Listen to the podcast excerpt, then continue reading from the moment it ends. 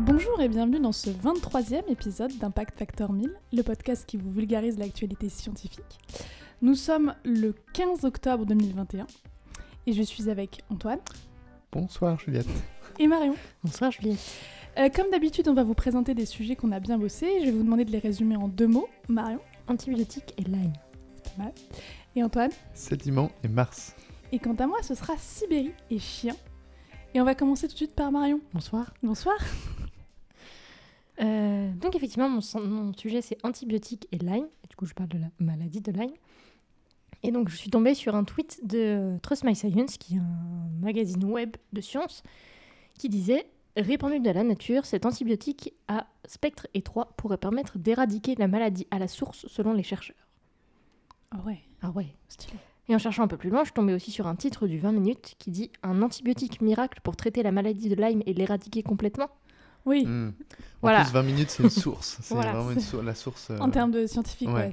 Je me suis dit, là, il y avait quelque chose à, à Bah là, il y a forcément un truc incroyable. Voilà. Donc, donc d'abord, quelques euh, petits, un peu de contexte. La maladie de Lyme, c'est une maladie qui est, dit- qui est due aux borrélies, qui sont des bactéries du genre donc Borrelia. Et ces bactéries elles sont transmises par les tiques. Donc, si on est piqué par une tique qui est infectée par ces bactéries, c'est possible euh, que les bactéries nous soient transmises. Donc la maladie de Lyme, elle se caractérise par l'apparition d'abord d'une rougeur circulaire autour de la piqûre. Et si c'est pas traité rapidement, ça peut conduire à des problèmes, euh, des problèmes assez graves, qui peuvent être comme des problèmes d'arthrite ou des dommages neurologiques. Et c'est une maladie qui se retrouve de plus en plus en Amérique du Nord, en Europe et en Asie. Donc pas très cool. Oui.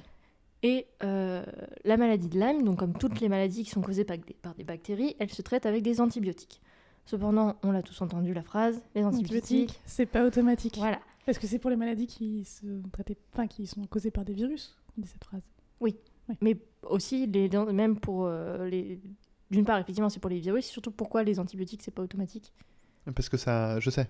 Vas-y, Antoine. Vas-y Antoine Parce que du coup, les bactéries se- se- se- s'habituent à ça. Enfin, je sais pas comment le dire. Mm. Et du coup, te- ça, ça devient de moins en moins efficace. Voilà, effectivement. Donc, avec 10 les. points euh, pour Antoine? J'ai du mal. pour, euh, Antoine? Toi, t'as zéro point. Ok, super, merci. Donc effectivement, en...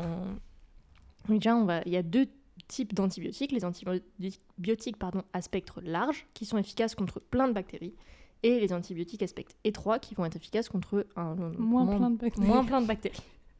Et le problème des antibiotiques à spectre large, qui sont ceux qui sont le plus utilisés euh, pour traiter les maladies, c'est que d'une part, comme disait Antoine, ça entraîne des résistances. Donc ça veut dire que C'est ça le mot. les bactéries euh, qui sont... euh, En fait, c'est pas les bactéries qui deviennent résistantes, c'est que parmi les bactéries qu- qui sont visées, certaines vont pas euh, mourir avec le avec l'antibiotique. Et comme certaines bactéries meurent avec les antibiotiques, ça laisse de la place, entre Ah guillemets. oui. Et celles qui restent et qui sont pas mortes, eh ben, vont pouvoir se multiplier encore plus, ce qui fait qu'on va se retrouver avec plein de bactéries qui ne sont pas, qui ne sont, qui vont pas mourir avec l'antibiotique. Oui, il vaut mieux avoir au même endroit 16 ennemis que un qui prend toute la place. Voilà, c'est ça. Et en plus, euh, on en a déjà parlé euh, dans Impact Factor 1000, mais si on a ce qu'on- dans, dans notre système digestif ce qu'on appelle le microbiote, c'est-à-dire plein plein de bactéries qui sont utiles à, à l'organisme, qui vont servir à la digestion, au, sy- au système immunitaire, etc.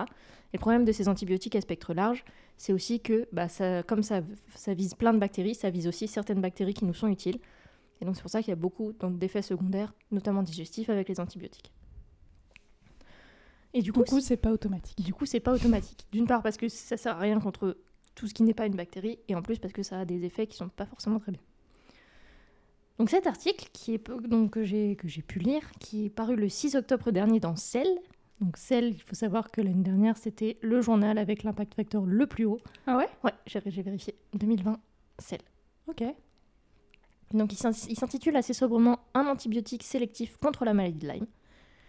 Et euh, c'est le fruit des recherches de Nadia Leimer, Xiao Quanwu et euh, Wu Yimai et de, leurs collab- et euh, de leurs différents collaborateurs. Dans cette étude, ils ont fait ce qu'on appelle un screen, que je vais expliquer après, pour trouver des En français, ça se composants. dit un crible. Un crible. 10 points pour T'aurais pu dire un, un meurtre, mais non, c'est pas un crible. C'est un crible. 10 points pour Juliette. Allez.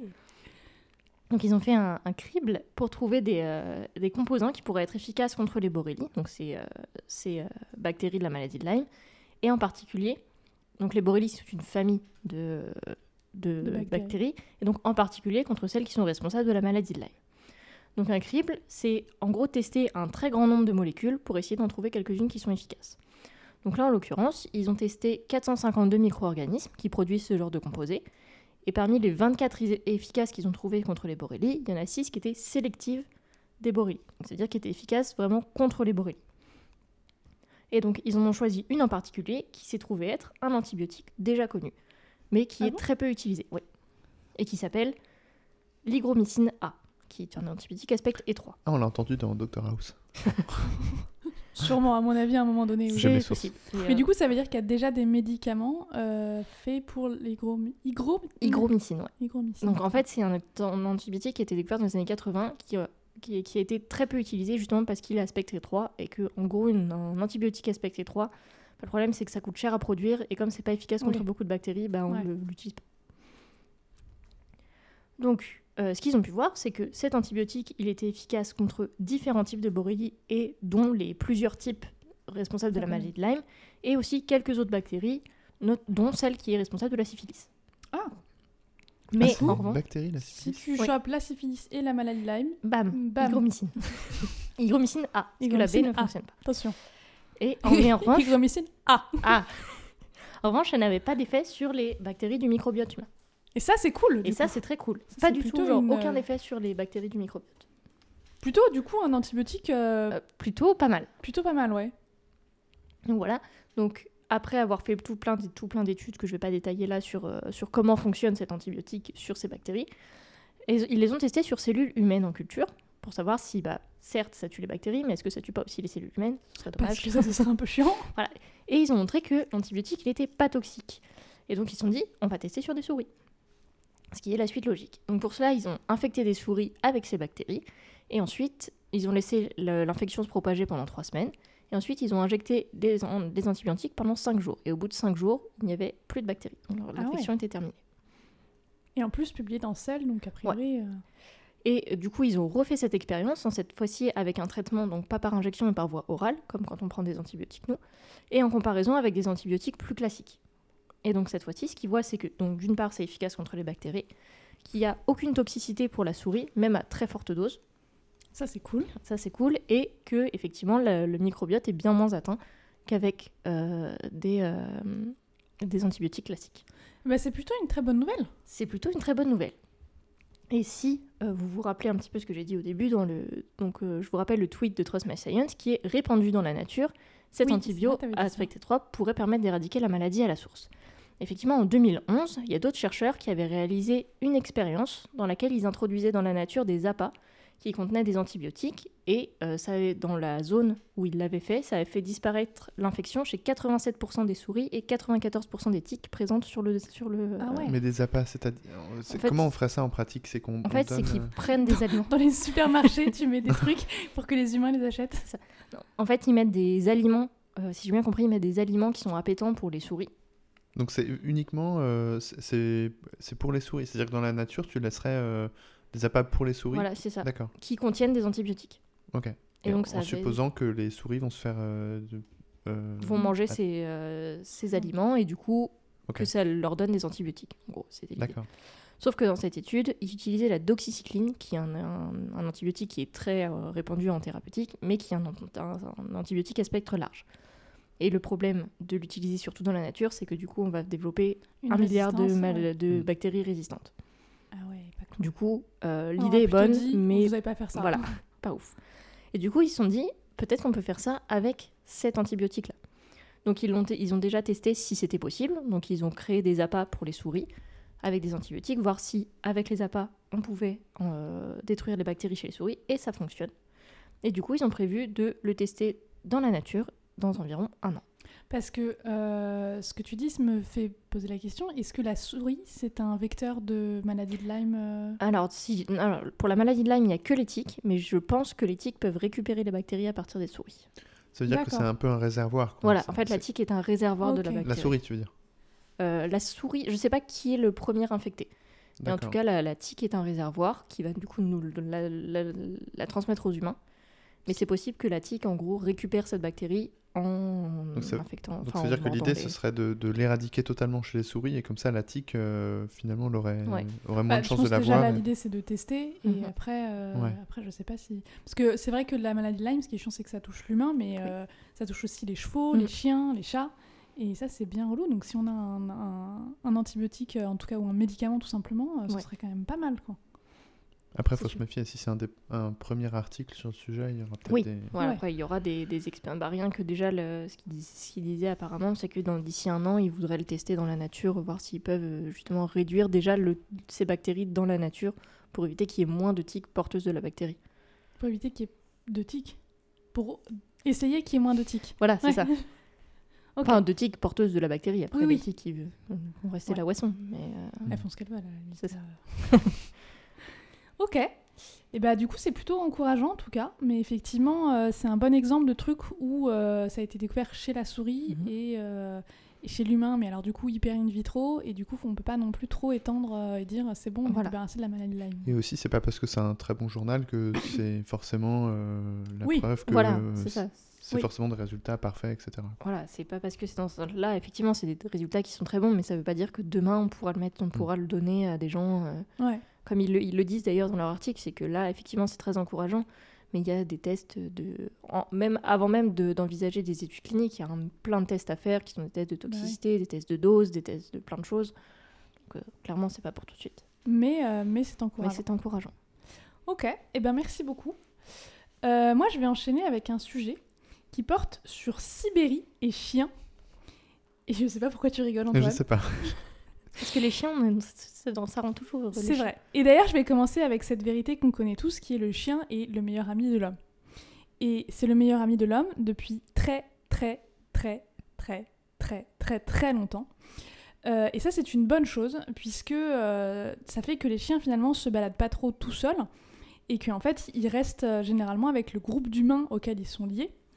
Et donc, quand euh, on voit euh, des chiens avec un groupe d'humains, on peut se dire qu'il n'est pas là par hasard, mais que s'il est arrivé, ça peut être aussi euh, parce que il a été vendu, par exemple, à ce groupe d'humains. Et donc, finalement, étudier les restes des chiens dans l'histoire revient un peu à étudier les populations auxquelles ils ont été liés. En tout cas, ça permet ça. Ok. Et c'est notamment ce qu'a fait Laurent Franz et son équipe, et donc notamment Tatiana Feuerborn, mais je vais pas tous les citer, puisqu'il y a un nombre d'auteurs qui est énorme, je crois qu'on est à plus de 37. Et, euh, et donc il a étudié, en fait, enfin ils ont étudié le génome des restes de 49 chiens euh, retrouvés euh, entre, alors majoritairement au niveau de la Sibérie, mais aussi le Moyen-Orient et, et le la steppe eurasienne et euh, l'Europe. Et, euh, et ces 49 re- enfin, ces restes de 49 chiens datent de entre il y a 11 000 ans et il y a 60 ans. Ah oui. Donc je dis bien, il y a, je dis pas il y a moins 11 000 ans, je dis il y a Mm. 11 000 ans. Mm. Et c'est marrant parce que, pour l'anecdote, en lisant cet article, j'ai découvert une unité qui est le KYA, qui est le kilo years ago. Oh, Et du coup, je trouve ça très marrant. c'est marrant. Euh, donc ils ont étudié euh, les euh, génomes de ces, de ces différents restes de chiens. Et en fait, ce qu'ils ont re- recherché au sein de ces génomes, c'est des liens génétiques entre ces chiens pour évaluer la présence de marques de croisement. C'est-à-dire qu'il y a un chien, on sait quelle race il est grâce à son génome.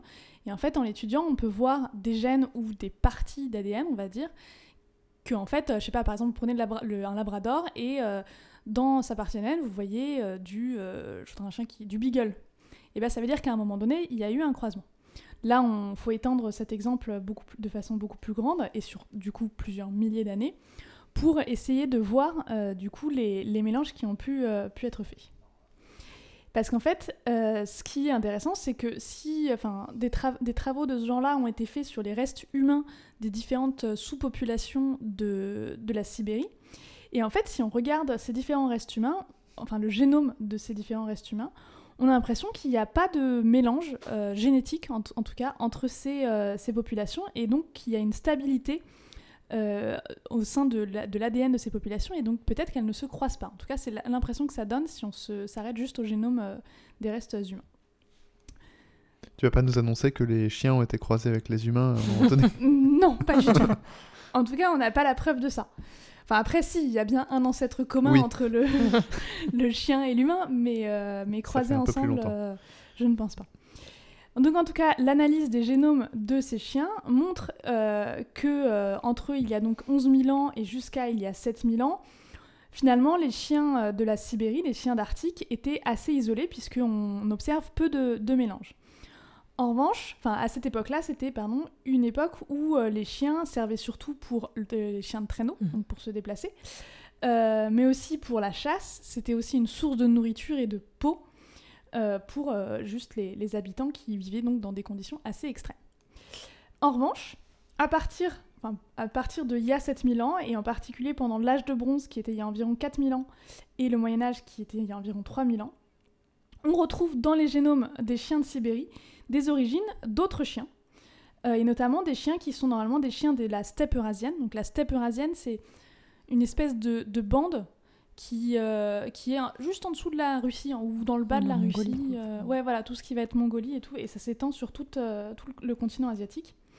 Donc on retrouve des, dans le génome des chiens de Sibérie des, des marques des chiens de la steppe eurasienne, et même d'Europe. Et, euh, et alors, j'ai pas très bien compris, mais aussi de euh, Moyen-Orient, de chiens du Moyen-Orient, à plus petite, euh, en plus petite euh, proportion.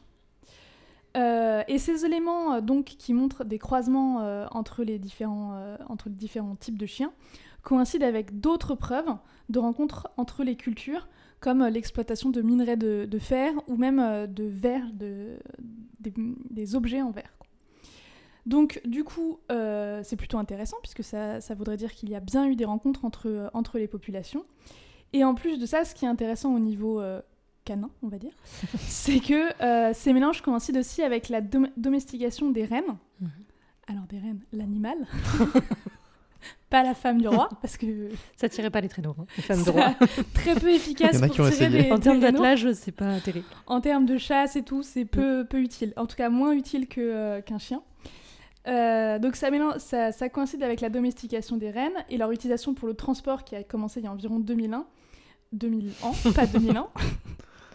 Et euh, l'élevage des rennes, qui, ça, ça a commencé il y a 800 ans et qui demande du coup des chiens qui, en plus de la capacité à chasser, à pouvoir courir, etc., mais des chiens de, de berger en fait, qui puissent, euh, qui puissent rapatrier les, les troupeaux. Et donc, c'est vrai qu'on imagine bien que quand on commence à faire de, de, de l'élevage, eh ben, on se tourne vers de nouveaux chiens. Et c'est pour ça qu'on voit ces croisements. Donc, concrètement... 3, 4. Donc, contrairement à ce que l'analyse des génomes humains peut laisser croire, il y a, en tout cas à partir d'il y a 2000 ans, les populations euh, sibériennes n'étaient pas isolées les unes des autres et participaient à une route commerciale qui passait donc probablement par l'Europe et, euh, le Moyen-Orient. Ouais, parce qu'en en fait, qu'est-ce qu'on en déduit? On en déduit que ces populations ont vécu ensemble ou, ou qu'elles ont juste échangé des chiens euh, à cette époque Bah, si elles avaient vécu ensemble, on retrouverait la. Enfin, je... alors là, pour le coup, c'est je, je- c'est mon, mon analyse, hein, mais pour moi, si elles avaient vécu ensemble, ça se retrouverait au niveau de l'ADN humain. D'accord. Donc là, en fait, euh, là, ce qu'on voit, c'est étudier les le chien, chiens. ça permet de d'étudier simplement les relations commerciales entre les Ouais. Bah, différentes du coup, ça, voilà, ça, ça implique qu'on est plutôt sur des relations commerciales que, euh, que des vrais croisements de population. Ce qui je trouve assez intéressant, en fait, Ouais. de se dire on va étudier le chien, et, euh, et c'est c'est une bonne idée, quoi.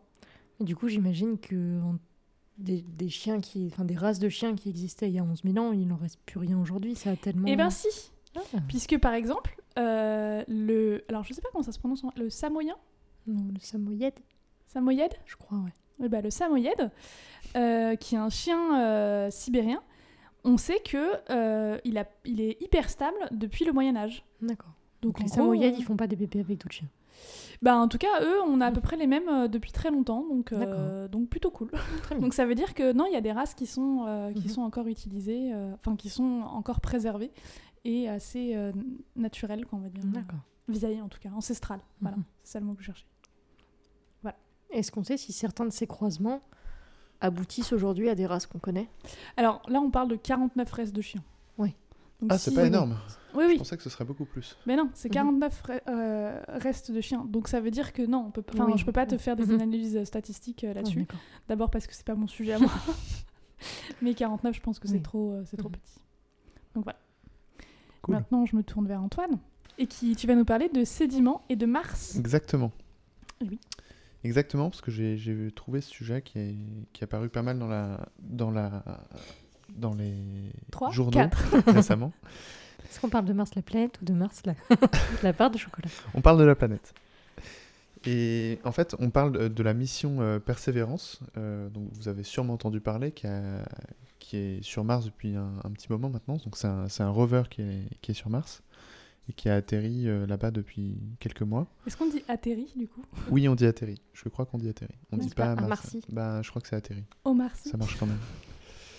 Et euh, en fait, il y a un article qui est sorti euh, récemment euh, et qui s'intitule Le rover Persévérance. Donc en je l'ai traduit en français. Le rover Persévérance révèle un ancien lac delta et des sédiments de crues au cratère J0 sur Mars. Alors, c'est quoi un Mars Un lac delta? Ben, c'est un, c'est un- un type de lac. Vous verrez plus tard. Est-ce que ça a un rapport avec les. euh, Beaucoup de questions. c'est- pas une fausse question. Est-ce que c'est un rapport avec des. comme le delta du Nil ou des trucs Oui, comme ça des-. D'accord. Ouais. C'était- ma question en fait. C'était une vraie question. C'est quoi de vouloir gratter des points. Et donc c'est dans, c'est sorti dans Science et le premier auteur c'est Nicolas Mangold qui est de l'université d'Angers Ah. et euh, il y a 39 autres euh, auteurs euh, Ah donc oui. pareil je ne vais pas je vais pas tous les citer mais il y a plein d'universités euh, différentes euh, dans le monde. D'ailleurs ça me donne l'occasion de préciser que c'est une mission euh, on dit toujours que c'est la NASA et tout mais en fait il y a plein de Oui. plein d'universités qui utilisent ça euh, et qui, qui bossent sur ces sujets. Donc en gros, c'est quoi la motivation de, ce, de cet article et de ces recherches? Donc vous savez que Mars est une planète très intéressante à plusieurs points de vue parce que malgré son état actuel un peu aride et inhospitalier, en fait elle est elle n'était pas si loin que ça de ressembler à la Terre, puisqu'elle est aussi autour de- du même Soleil, et, euh, et elle est plus ou moins à la même distance, elle, elle reste dans une zone plus ou moins habitable, euh, elle n'est pas éloignée comme Pluton Mhm. par exemple, où il fait beaucoup trop froid. Et donc, euh, pour cette raison, il y a probablement eu des conditions climatiques il y a pas, quelques, quelques temps qui n'étaient pas éloignées et qui auraient pu permettre l'apparition, pas éloignées de la Terre. Oui, parce que tu as dit quelque temps, pas éloigné. c'est pour ça. Oui. Que les temps étaient un peu éloignés. Vous êtes pénible ce soir. et qui aurait euh, pu permettre l'apparition de la vie sur Terre, euh, sur, euh, sur Mars, il y, a, il y a quelques temps? Et donc ça, c'est une des grandes questions scientifiques. euh, si on devait citer les grandes questions scientifiques en, en bio, en physique et tout, c'est une des questions, c'est est-ce qu'il y a eu la vie euh, ailleurs? Donc c'est une super, euh, une super plateforme pour étudier ça. Et en plus, euh, bah, c'est pas très loin de nous, donc euh, c'est pas comme une exoplanète. Euh, on peut faire des recherches assez facilement. C'est vrai que le RER y va finalement. Ouais, le RER aujourd'hui, euh, ça y va. Et, euh, et en fait, dès qu'on a commencé à observer Mars, on a observé des, des motifs euh, sur euh, les images qu'on prenait. Et tout de suite, les premiers chercheurs, donc à la fin du 10e 19e siècle, ont tout de suite euh, imaginé la présence de canaux martiens, de- d'irrigation. De... Donc on a tout de suite cherché cette, euh, cette possibilité-là quand on a étudié euh, Mars. Ah, je pensais pas que ça remontait à si loin. euh. Ouais, c'est clair. Euh, si, si, les premiers télescopes, ouais, c'est fin du D'accord. 18e. euh, euh, fin du 19e, pardon. Euh, donc, euh, en gros, les, les premières euh, missions d'observation de Mars, en plus, ont assez vite montré la présence d'eau sous forme solide, euh, sous la forme de calottes euh, glaciaires euh, au pôle de Mars. Donc, on sait qu'il y a de l'eau là-bas. Et la question, c'est est-ce qu'elle a été un jour euh, liquide? Euh, Est-ce qu'elle a permis d'a- d'avoir euh, une vie euh, sur Mars? Et, euh, et la, la réponse à cette question, on l'a déjà aussi, parce qu'on sait qu'elle elle a été un jour euh, sous forme liquide, parce que euh, depuis le temps, maintenant on a eu des images assez précises, et on voit qu'il y a des, des formes de vallées, de rivières, etc. Oui. Peu, euh, peu Donc ça, c'est quelque chose qu'on sait aussi. quoi. Après, je parle peut-être un peu dans la science-fiction, mais c'est vrai qu'on dit souvent ouais, il faut qu'on voit s'il y a eu de l'eau liquide pour savoir s'il y a eu de la vie. En vrai, est-ce qu'on ne pourrait pas imaginer qu'il y ait des formes de vie qui n'aient pas besoin d'eau, vu que c'est des trucs Je crois que si, quoi. mais je crois aussi que c'est un des trucs un peu fondamental, euh, Mm. fondamentaux sur une- pour l'apparition de la vie, et que du coup, bah, on, a tendance à chercher ça. D'accord. As we know it. Euh, et donc euh, là-dedans, Persévérance, euh, qu'est-ce qu'il va faire? Parce qu'il y a eu quand même plusieurs euh, missions qui sont allées sur Mars. Du surf. Euh, Du ski, du coup. Oui, il pourrait essayer de faire du ski et de se dire, ok, alors si je peux faire du ski, alors ça veut dire. Ouais, ce serait stylé. Non, en gros, le but c'était de se poser euh, très précisément déjà à un endroit euh, très précis sur Mars, euh, sur un site géologique d'intérêt qui était déterminé pendant l'atterrissage. Ah oui. Donc en temps réel, il a, il a réussi à se poser exactement là où on voulait qu'il se pose. Et ça, ça c'était déjà un défi en soi et ça a permis de, de lui faire analyser un endroit euh, un- qui nous paraissait intéressant. Ensuite, il a essayé, euh, vous avez peut-être été entendu ça, il a essayé une sorte de petit hélicoptère pour voir euh, si c'était Oui. possible de faire voler un hélicoptère sur Mars. Juste, est-ce que tu aurais par hasard la vitesse de déplacement de Persévérance Ah non, je la m'en rappelle pas comme ça. C'est assez lent. Parce Ouais. qu'en fait, euh, on envoie une commande, elle est reçue, je crois, 20 minutes plus tard. Après, il bouge un tout petit peu, on voit ce que ça donne, etc. Ouais. Donc c'est- pas du tout. euh, T'as pas ton joystick, euh, Ouais. c'est assez lent. Ouais, du coup, d'où l'intérêt d'atterrir, enfin oui, du coup, d'atterrir euh, pile euh, déjà au Ah. bon endroit, quoi. Ouais, c'est ça qui rendait les choses un peu compliquées. Et, euh, et en gros, la, une des missions principales de Persévérance, c'était de faire des carottes du sol pour qu'ensuite, avec une, une mission suivante, on vienne chercher ces carottes pour les analyser sur Terre. Parce que analyser sur place, ça demande beaucoup de contraintes et, euh, et, et on n'a pas, on a des, des outils beaucoup plus efficaces sur Terre pour analyser les échantillons. Ouais. Donc la mission principale, c'est de faire des carottes pour ensuite aller les chercher. Mais il faut faire les carottes au bon endroit. Je savais même pas qu'on avait des, des trucs qui revenaient de Mars. Je savais qu'on envoyait des trucs sur Mars, mais je savais pas qu'on. Bah, pour l'instant, on n'a rien à re- Oui. faire revenir. Mais ce sera l'objectif, Ouais, tu les Ouais. fais déjà, puis entre temps, pendant que tu les fais, tu cherches la techno pour euh, les ramener, quoi. c'est ça. Et il y a aussi plein de caméras, etc. Donc euh, dans l'article, euh, les, chercheurs présentent des résultats assez récents qui portent sur des, images principalement, qui ont été faites euh, donc, autour de ce site. Donc en gros, Persévérance a atterri sur un site qui s'appelle J- J0, qui est un ancien lac qui fait 45 km de diamètre. Et donc l'idée derrière tout ça, c'est de se dire, bah, dans un ancien lac, il y a sûrement des sédiments, donc des, des roches et du sable euh, qui ont été apportés par l'eau à l'époque.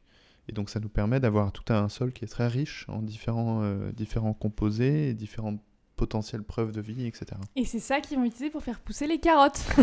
Voilà. Les carottes martiennes. voilà. Euh, et donc, où j'en étais Euh, Oui, donc en fait, euh, l'article se base sur des images qui ont été prises avec des super euh, caméras euh, euh, dont dispose Persévérance, et euh, notamment de morceaux de falaises qui sont sur le bord du, de l'ancien lac, euh, et des falaises qui sont euh, qu'on peut pas voir de, de, de- depuis l'orbite, puisque c'est des, c'est Oui, des falaises bah oui. verticales. Mhm. Donc là, il a pu prendre des photos bien proches des falaises. Et, et maintenant, comme ça, on peut observer les motifs euh, géologiques de sédimentation C'est sur la vrai qu'il y a falaise. peu de falaises horizontales quand même. Voilà. Mais on est en du coup, forme. Ça veut dire que euh, du coup, ils ont fait une analyse des sédiments, puisque c'était un des deux mots. que- Visuel. Ils ont, ils ont... Et voilà, du coup, ça veut dire que c'est une analyse qui est visuelle. Alors, en fait, euh, ça- ouais, le- l'article porte principalement sur, euh, sur une analyse des images. Euh, donc, euh, en gros, on voit une falaise avec des, des traits horizontaux qui représentent les différentes étapes de sédimentation sur le lac.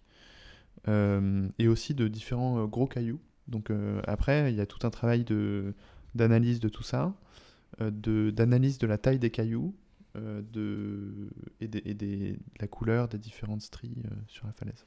Est-ce qu'on pourrait comparer ça Parce que j'imagine que la gravité sur Mars n'est pas du tout la même que la gravité sur Terre. Ouais, je crois que c'est plus faible. Et du coup, est-ce que ce serait comparable à... Est-ce qu'on pourrait comparer ça aux stries qu'on peut voir sur Terre en termes d'épaisseur, de couleur, de trucs comme ça Bah, J'ai l'impression que, en gros, il, pas il trop. compare beaucoup d'éléments qu'il voit sur Mars à des choses qu'on voit sur Terre et pour en tirer des conclusions. Donc Mm. j'imagine que du coup ça, ça marche plus ou moins pareil. Après la gravité, c'est vrai que elle doit jouer quelque Mhm. part, mais ils arrivent quand même à interpréter les motifs qu'on voit sur Mars. Euh, et donc, euh, il y a aussi des images à plusieurs euh, longueurs d'onde qui permettent de voir de quoi sont composés les différents sédiments. Donc d'avoir la, ouais, la composition de- du truc. Ouais, alors c'est pas une composition chimique très précise, mais c'est Ouais. en gros quel type de roche on a dans euh, quelles images. Quoi. Ok. Euh, et donc ce qu'ils ont compris, c'est que euh, le lac euh, Jezero a d'abord été alimenté par un fleuve qui a pris la forme d'un delta, donc celui dont on parlait tout à l'heure. euh, qui- c'est un delta de type de, de Gilbert, euh, donc moi je connaissais pas ce truc-là, c'est assez technique. Non, non, on pourra le ressortir à l'occasion. Ouais, c'est un Euh, delta type euh, Gilbert. Clairement, là. C'est ça. Et, et du coup, c'est resté un peu tranquille comme ça. Et après, il y a eu des crues très importantes. Il y a eu, donc, il y a eu plusieurs phases et qui ont été finies par des crues très importantes. Et après, ça s'est asséché. Euh, Et il conclut aussi que les crues ont probablement été plus importantes sur ce site que sur un site qui a été étudié précédemment, qui s'appelle le cratère Gale, euh, puisqu'ils ont vu que les morceaux de roche euh, sédimentaires sont beaucoup plus gros sur ce site, sur ce nouveau site. D'accord. Donc ça veut dire qu'il y a eu des crues plus importantes pour pouvoir les charrier. D'accord.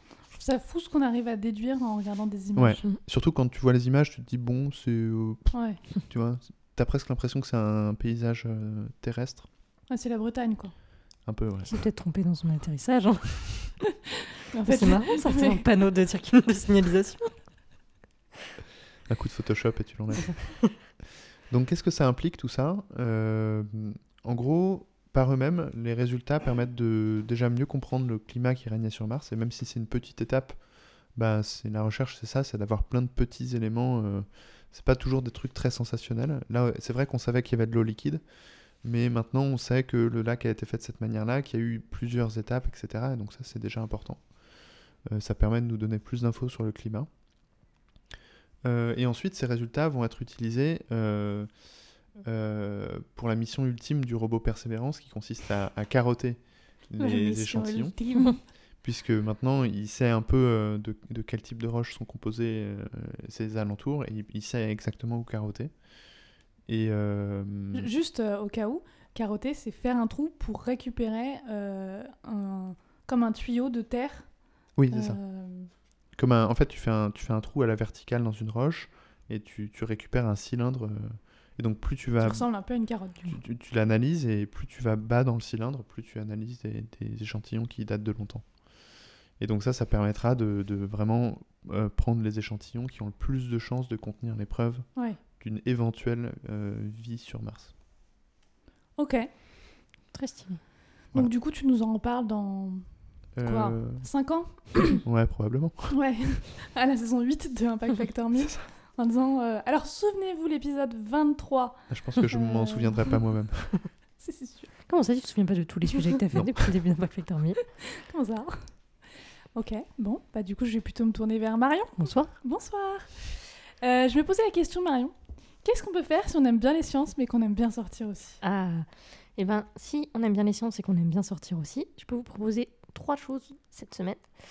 Donc la première, c'est l'exp- l'exposition L'Odyssée sensorielle à la Grande Galerie de l'Évolution du Muséum d'Histoire naturelle de Paris, qui ouvre le 23, donc euh, bientôt, et qui se termine par contre le 4 juillet 2022. Ah oui, donc donc vous avez pas bientôt. donc pas bientôt, et euh, qui vous propose à travers euh, huit espaces qui représentent huit milieux naturels, une exposition qui vous propose donc non pas des mots, mais des sensations. Donc ça va être des images qui sont tournées en 8K, donc de très très haute euh, oui. définition, des diffusions de son, des diffusions d'odeurs.